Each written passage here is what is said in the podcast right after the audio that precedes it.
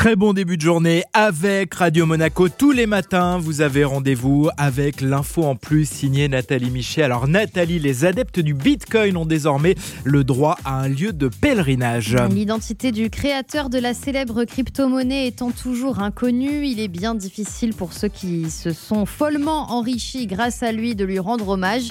Les Hongrois, eux, ont trouvé une solution. Budapest accueille depuis quelques jours une statue de bronze à l'effigie de Satoshi Nakamoto pseudonyme du fondateur du Bitcoin.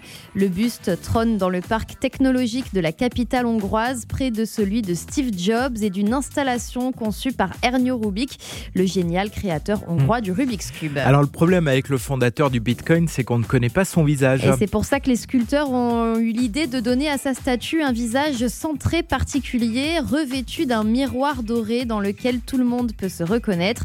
À l'origine de ce projet, un journaliste et entrepreneur de 38 ans, Andras Giorfi. Il voit le père du Bitcoin et de la blockchain comme le dieu de l'industrie de la crypto-monnaie.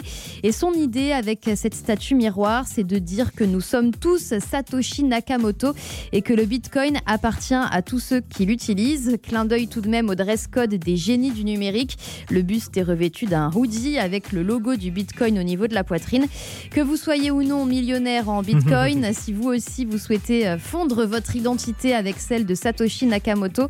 Vous pouvez prendre un vol pour Budapest. Le parc Graphisoft où trône désormais le buste de l'homme mystère est ouvert au public. Génial, merci Nathalie.